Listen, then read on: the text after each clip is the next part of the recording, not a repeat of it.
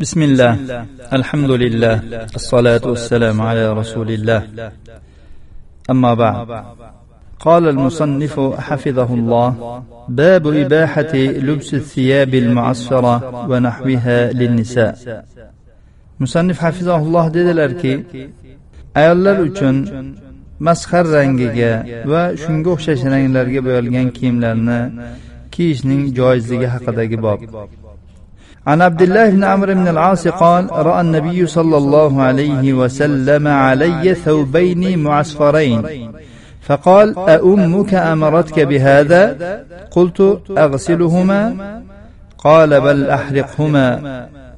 أخرجه مسلم كتاب اللباس. عبد الله ibn amr ibn al as roziyallohu anhudan rivoyat qilinadi dedilar nabiy sollallohu alayhi vasallam mening ustimda ikkita masxar rangiga bo'yalgan kiyimni ko'rib qoldilar va dedilarki bunga seni onang buyurdimi? Men uni yuvib tashlaymi? dedim. U zot balki ularni yoqib tashla dedilar. Imom muslim kitabul libosda chiqarganlar hadis raqami ikki ming yetmish yetti. Hadisimizda kelgan o'sfor degan narsa bu bir o'simlik bo'lib uning gullaridan kiyimlarni bo'yashda foydalaniladi. O'zbek tilida uni masxar deyiladi rus tilida soflor deyiladi. Uning rangi zafaronning rangiga ham o'xshaydi ya'ni gul quruq turgan holatida. Rangi guli ochilib turgan paytda to'q qizg'ish chinni gulning rangiga ham o'xshaydi. Uni och sariqrog'i ham bo'ladi ko'pincha qizil sariq bo'ladi. O'ziga xos rang. Masxar o'ziga xos rang buni yana ham agar bilmoqchi bo'lsak buddistlar kiyadigan o'ziga xos rang bor. Ana shu rang masxar rangidir. Demak bu rangli kiyimni kiyish erkaklarga mumkin emas ekan. Hadisni sharhiga o'tamiz. Rasululloh sollallohu alayhi vasallam abdulloh ibn amr al os roziyallohu anhuga masxar rangidagi kiyimni kiyganlarini inkor qildilar. Bu rivoyatdagi rasululloh sollallohu alayhi vasallamning inkorlarining sababi bu kiyim ayollarga xos ekanligidir. Imom navaviy rahimaulloh aytadilar rasululloh sollallohu alayhi vasallamning buni senga onang buyurdimi degan so'zlarining ma'nosi bu kiyim ayollarning kiyimlaridan.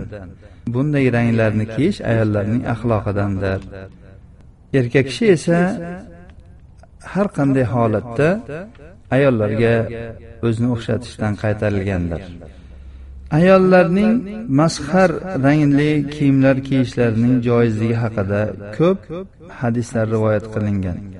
Imom ahmad masoillarida sahih isnod bilan oysha binti saaddan rivoyat qilinadi. U ayol dedi nabiy sollallohu alayhi vasallamning ayollari mazhar rangida bo'yalgan kiyimlar bilan ehromga kirishardi. Qosim ibn muhammaddan rivoyat qilingan u oysha onamizning jiyanlari. U oysha onamizni ehromdalik holatlarida masxar rangiga bo'yalgan kiyim kiyganlarni ko'rgan ekan. Ibn hajar rahimaulloh umar roziyallohu anhudan u masxar rangiga bo'yalgan kiyim kiyib olgan kishini kiyimidan qattiq tortganliklari va buni ayollarga qo'yib qo'yinglar deb aytganlarini keltirganlar. Rasululloh sollallohu alayhi vasallamdan rivoyat qilingan hadislarda ayollarga nisbatan masxarga bo'yalgan kiyimni kiyish joizligi aks tushuncha bilan tushuniladigan ba'zi bir rivoyatlar ham kelgan. Rasululloh sollallohu alayhi vasallam eri o'lgan ayol aza tutayotganda kiymaydigan kiyimlarni sanaganlarida eri o'lgan ayol kiyimlaridan masxarga bo'lganini kiymaydi deganlar. Demak azasiz bo'lgan ayol masxarga bo'lgan kiyimni kiyarkan. Ibn abdulbar aytganlarki ulamolar ayollarga nisbatan masxarga to'q yoki o'rtacha yoki och qilib bo'yalgan kiyimlarni kiyishlarida ixtilof qilmaganlar. Hamma turdagisini kiysa bo'laveradi. O'ta to'q bo'lsa ham ochroq bo'lsa ham yoki umuman och rangda bo'lsa ham bo'laveradi hammasi. Ammo masxarga bo'yalgan kiyimning erkaklarga nisbatan hukmi bu haqda imom navaviy shunday deganlar. Ulamolar masxarga bo'yalgan kiyim haqida ixtilof qilganlar. Sahobalar tobeinlar va ulardan keyingi kelgan ulamolarning jumhuri kiyishga ruxsat berganlar. Ayni so'zni imom shofiy abu hanifa molik ham aytganlar lekin molik bundan boshqasini kiysa yaxshiroq deganlar. Bir rivoyatda esa uyda va hovlilarda kiyishga ijozat berganlar. Ko'chalarda bozorlarda yoki bir yig'inlarda kiyishlikni karih ko'rganlar imom molik naql nihoyasiga yetdi. hadisning davomida rasululloh sollallohu alayhi vasallamga abdulloh men bularni yuvib tashlaymi dedilar. go'yoki u kiyimdagi bo'yoqni yuvsa chiqib ketadigan bo'lsa kerak shuning uchun yuvib yuboraymi dedilar. Rasululloh sollallohu alayhi vasallam balki ularni yoqib tashla dedilar. Boshqa bir rivoyatda rasululloh sollallohu alayhi vasallam masxar rangiga bo'yalgan bir kiyim kiygan odamga mana shu sening ustingdagi kiyim ahlingni tandirida bo'lsa edi yoki ularni qozonni ostida bo'lsa edi yaxshiroq bo'lardi deganlarida haligi odam borib yoqib yuborganligi haqidagi rivoyat bor. Buning tafsirida ibn al asir aytganlarki bu bilan rasululloh sollallohu alayhi vasallam mana shu kiyimga sarflagan pulingni unga sarflasang edi uni xotining shu non qilib yopsa edi yoki uning puliga o'tin sotib olganingda bu bilan shu o'choqdagi yoqib foydalanishsa edi degan ma'noni qasd qilganlar. Go'yoki u zot masxarga bo'lgan kiyimni karih ko'rganlar. Ibn al asirning so'zlari shu yerda nihoyasiga yetdi. Ya'ni go'yoki bu yerda ibn al asir rasululloh sollallohu alayhi vasallam bu kiyimni karih ko'rdilaru shuni tandirda ichida bo'lganda yoki qozonda tagida o'choqda bo'lganda yaxshi edi deganlarini shunaqa qilib tavil qildilar. ya'ni shunga un sotib olganingda yoki o'tin sotib olganingda yaxshi bo'lardi degan gapni qildilar lekin musannif aytyaptilarki bu tavil yuqoridagi abdulloh ibn amirga rasululloh sollallohu alayhi vasallamning bergan javoblariga qaraydigan bo'lsak bu tavil to'g'ri emas. Rasululloh sollallohu alayhi vasallam abdulloh ibn amirga bu ikkisini yoqib tashla dedilar. Rasululloh sollallohu alayhi vasallam haqiqatda yoqib tashlashni maqsad qilganligi ochiq oydin ko'rinib turibdi. Ba'zilar so'rashi mumkinki nimaga endi yoqib tashla deydilar. Endi masalan shuni kiyma deb qo'yishlar o'zi kifoya qilmasmidi? Keyin bu kiyimdan foydalanish mumkin.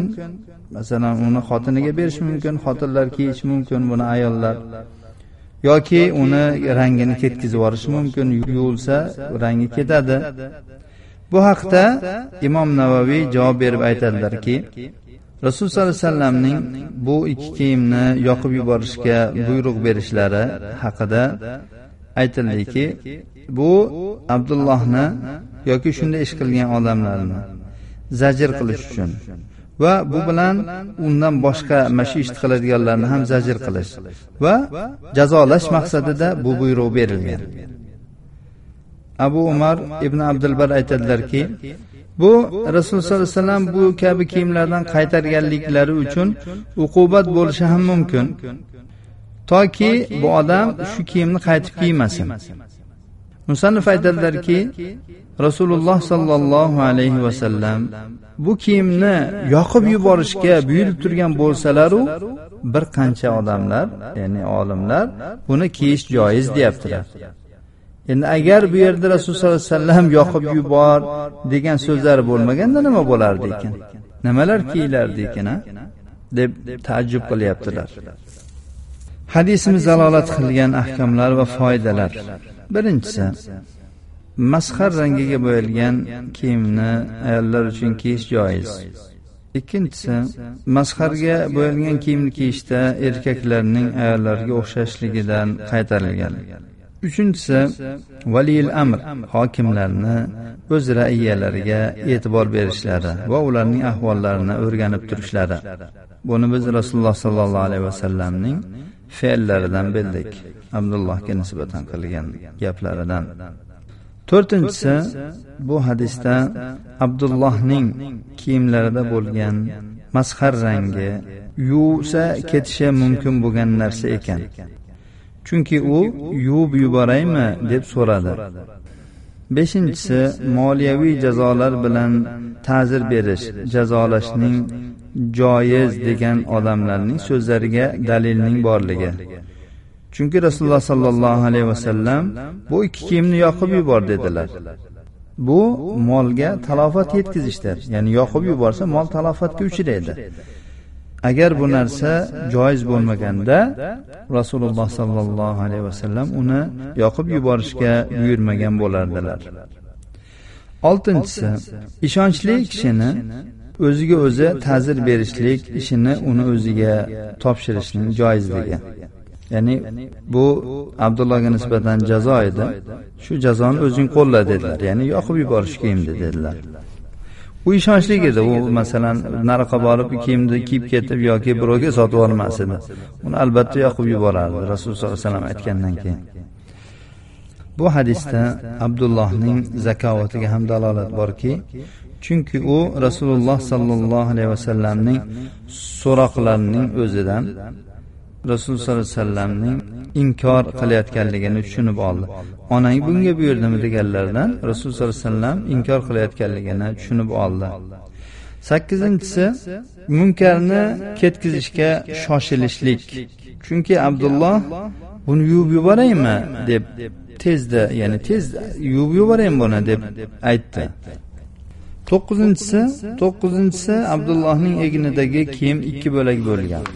O'ninchisi valiyil amr agar bir xato qilib turgan odamdan shu hadisda kelganidek buni senga onang buyurdimi? deb so'raydigan bo'lsa bu endi shu voqeaga munosib bo'lganligi uchun bu unday deyishlikda haraj yo'q. Ya'ni onang aytdim senga onang buyurdimi? degan so'zni aytishligi buni zarari yo'q.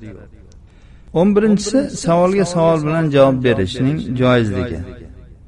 Agar birinchi savoldan maqsad tushunarli bo'ladigan bo'lsa va ikkinchi savol javob o'rniga o'tadigan bo'lsa mana bu yerda rasululloh sollallohu alayhi vasallam onang buyurdimi?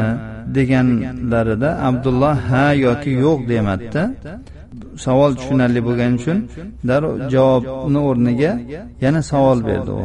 Nima qilay yuvib tashlaymi deb savol berdi.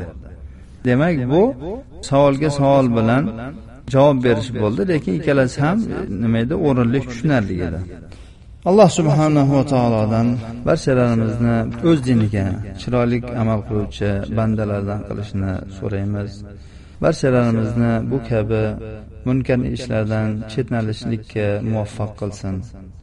Shu o'rinda musulmonlar o'rtasida keng yoyilgan noto'g'ri tushunchaga bir ishora qilib o'tmoqchimiz muasfar rangini ko'pchilik asfar deb tushunishadi. Tilga yaqin bo'lganligi uchun ma'nosiga e'tibor berishmaydida sariq deb o'ylashadi. Shuning uchun sariq kiyim kiyishdan qaytarishadi. Muasfar sariqqa ham moyilligi bor qizilga ham moyilligi bor bir alohida bir rang.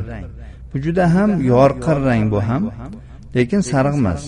Qaytarilgan rang masxar rangidir. Masxar deb yoki soflor deb internetdan agar qaraladigan bo'lsa yoki qomuslardan qaraladigan bo'lsa uni suratlari bilan bu rangni tanib olish mumkin.